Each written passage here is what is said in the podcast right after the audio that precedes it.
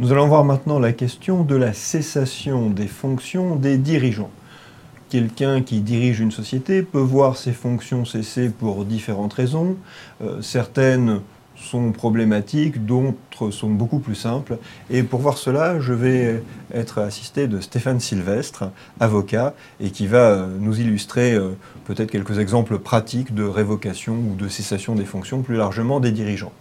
Euh, j'ai fait un lapsus puisque je parle déjà de révocation. Révocation, c'est le cas qui posera le plus de problèmes. Vous comprenez que cesser ses fonctions parce que on avait été nommé pour trois ans et que les trois ans se sont écoulés, c'est relativement simple. Démissionner, c'est déjà un peu plus sensible puisque le dirigeant n'est pas tenu de rester en fonction jusqu'au bout. Mais quand même, s'il démissionne la veille de la cessation d'un contrat sensible, Stéphane, tu as peut-être vu cela en pratique, il y a peut-être des démissions de dirigeants qui sont particulièrement gênantes. Oui, effectivement, Bruno, certaines démissions peuvent être considérées comme fautives. Et en règle générale, ce que l'on prévoit dans les statuts pour éviter ce genre de circonstances, c'est qu'il y a un délai de préavis. Le dirigeant ne peut pas, du jour au lendemain, démissionner, quitter la société et abandonner le navire. Donc ça, effectivement, c'est un cas qui est fréquemment encadré par les statuts. Maintenant, le, risque le plus important, c'est le, effectivement le, dirigeant qui quitte, qui plante la société pour, euh, pour partir à la concurrence, par exemple.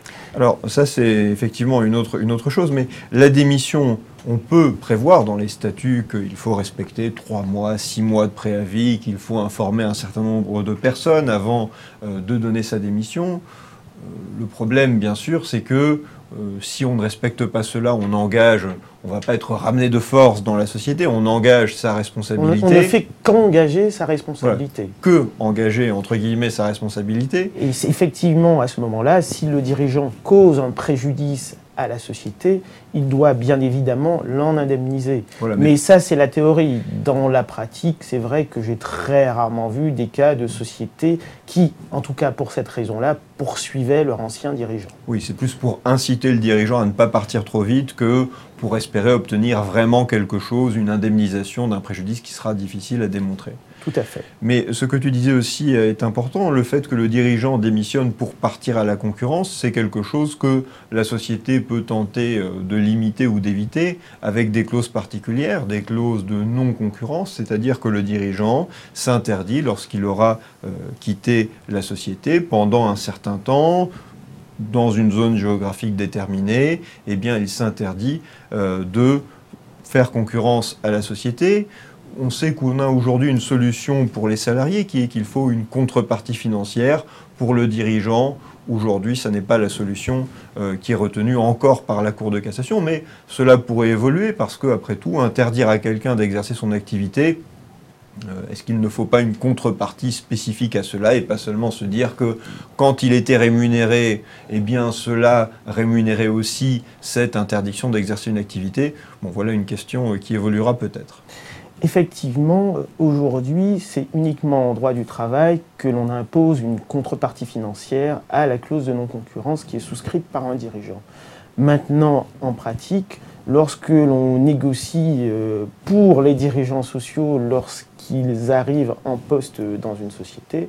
On prévoit bien évidemment que si clause de, non-concurrence il doit y avoir, elle sera bien évidemment Mmh. Alors on discute évidemment du montant de la rémunération, du, euh, de la période pendant laquelle cette rémunération devra être versée, mais en tout cas, on ne prend euh, le dirigeant, s'il est un peu conséquent, ne va pas prendre le risque de souscrire une clause de non-concurrence qui ne sera pas rémunérée.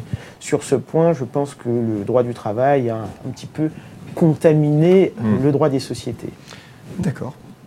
Et dernier cas qui est euh, important en pratique, donc le cas de la révocation. La révocation, c'est-à-dire que la société va mettre fin aux fonctions du dirigeant avant l'arrivée du terme de ses fonctions. La société va euh, résilier finalement le mandat social, euh, la mission du dirigeant prend fin avant terme parce que la société, par exemple, n'est plus satisfaite de son dirigeant ou qu'elle souhaite en changer parce qu'elle considère qu'il y a un dirigeant meilleur et qu'elle voudrait voir ce dirigeant remplacer son dirigeant actuel.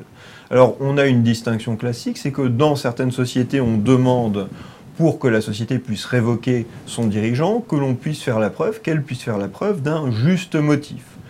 Par exemple, montrer que le dirigeant a des insuffisances professionnelles, montrer que le dirigeant exerce une activité concurrente.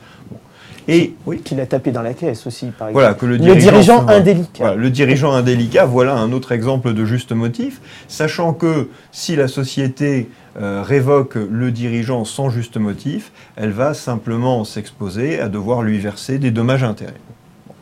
Et puis l'autre, c'est par exemple le cas du gérant de société civile ou du gérant de SCRL. Ces dirigeants-là sont révocables sur juste motif. Et puis nous avons par ailleurs des dirigeants qui sont révocables ad nutum, euh, ça veut dire en latin sur un signe de tête, c'est-à-dire qu'on peut leur désigner la sortie d'un signe de tête. C'est par exemple l'administrateur de la société anonyme, ou le directeur général de la société anonyme lorsqu'il est président du conseil d'administration en même temps, le PDG, eh bien ces dirigeants-là, on peut les révoquer d'un signe de tête, c'est-à-dire sans préavis, sans motif et sans indemnité, sauf que en pratique, on sait que la jurisprudence a nuancé ces solutions, notamment déjà en admettant des clauses dans une certaine mesure d'indemnisation, alors la loi a réglementé dans les sociétés cotées les parachutes dorés, mais la jurisprudence admet des clauses d'indemnisation de manière générale, tant que l'on montre que la clause n'est pas d'un montant tel qu'elle interdit, mmh. qu'elle entrave de manière excessive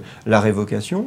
Et puis la jurisprudence a aussi eu des exigences particulières. Elle a demandé qu'il n'y ait pas de faute commise lors de la révocation, donc pas d'injure, pas de défilé du dirigeant qui quitte la société euh, dans une haie des salariés euh, l'injuriant lorsqu'il s'en va, mais aussi des choses plus inattendu. Notamment, les juges ont demandé, peut-être parce que eux sont habitués à cela, à ce que l'on respecte les droits de la défense ou le principe du contradictoire. L'idée étant que si je révoque un dirigeant, même révocable ad nutum, eh bien, il faut qu'une discussion puisse s'instaurer entre la société et son dirigeant avant la révocation. Alors, jusqu'à récemment, on considérait qu'il suffisait de permettre aux dirigeants de s'exprimer, mais euh, il y a un arrêt de la Cour de cassation du 14 mai 2013, de la Chambre commerciale de la Cour de cassation du 14 mai 2013, qui va demander que l'on communique aux dirigeants les motifs euh, qui fondent sa révocation ou qui pourraient fonder sa révocation, ce qui fait que finalement on va être assez exigeant, on va parler d'obligation de loyauté de la société à l'égard du dirigeant qu'elle révoque, et voilà qu'on va demander qu'il y ait un véritable dialogue qui s'instaure entre le dirigeant qui va peut-être être révoqué, mais lorsqu'on met à l'ordre du jour une révocation, on sait que généralement on est déjà assez avancé dans le processus de révocation, et le dirigeant. Et c'est vrai que cette jurisprudence va être assez contraignante parce que, en pratique, comment ça se passe? Eh bien, dans la réalité, on ne met euh, jamais la révocation du dirigeant à l'ordre du jour on se contente de convoquer une assemblée ou un conseil d'administration, et à l'ordre du jour, il y a examen de la gestion, par exemple.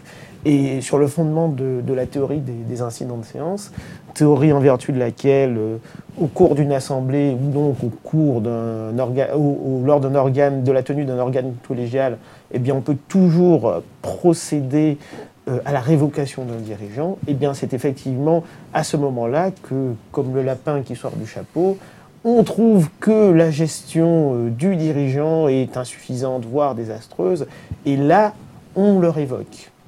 Et euh, effectivement, le risque, de toute façon, tu l'as évoqué, pour la société est quand même assez limité, puisqu'il n'y aura pas de réintégration possible, même si euh, même si la révocation a été prise euh, en violation du principe du contradictoire, et même s'il fallait un juste motif, et qu'au cas particulier, il n'y a pas là de juste motif de révocation.